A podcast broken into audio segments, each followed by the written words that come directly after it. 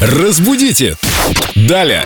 Сегодня в нашей программе с Викторией Поляковой, знатоком русского языка и культурологом, самый что ни на есть шокирующий новояз, который бесит людей, приверженцев классического русского языка. Вот эти все словечки, которые произошли от английского. Вика, хай! Это помните? Привет, ребятки. Один man в коворкинге сказал, тот случай дал мне ценный опыт. Вместо тот кейс дал мне ценный experience. И его тут же осмеяли, облили смузи и перевели в чуханы.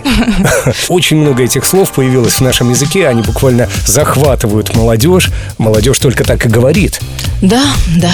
И только Эльдо Радио остается оплотом настоящего чистого правильного русского языка. И сейчас мы расшифруем несколько фраз, которые употребляет молодежь, но которые не употребляем мы. Есть такое слово «шеймить». Что оно означает? Шеймить означает стыдить. То есть, э, если кто-то тебя зашеймил, значит, э, Тебе должно быть стыдно, ты должен You know? покрыться румянцем. именно так.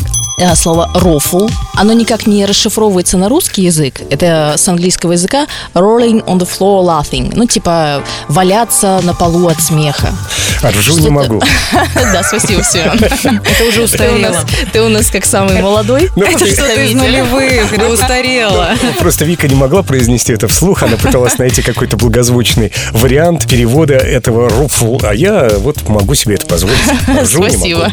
Спас меня просто. Ну, Могли сказать просто лол. Лол. Кстати, да. Есть еще такое словечко voice.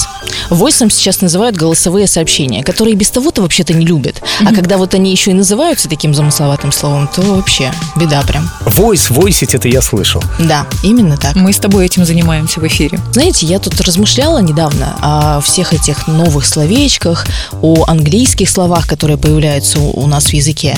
И некоторые из них, они ведь появляются вполне заслуженно, вполне уместно. Потому что, ну, понятно, например, там «шеймить», у нас есть слово альтернатива, слово «стыдить». То есть его можно использовать, оно такое же короткое, несложное и понятное, и доступное для всех. Но есть слова, например, такие как, допустим, «мерч». А мерч – это что там, сувенирная какая-то продукция с символикой. Для того, чтобы нам обозначить это слово, Ну, это нужно коротко. сказать, да, аж целых вот этих вот четыре слова, и это неудобно. У нас нет никакой альтернативы в русском языке для этого слова, поэтому мерч, оно, возможно, станет вполне себе нашим таким словом, попадет в словари и будет не таким уж и топорным и раздражающим для адептов русского классического языка. Ну что, спасибо, Вик, тебе за этот кейс, который дал нам ценный experience. Это я так заканчиваю, чтобы нас не облили смузи. Разбудите Даля!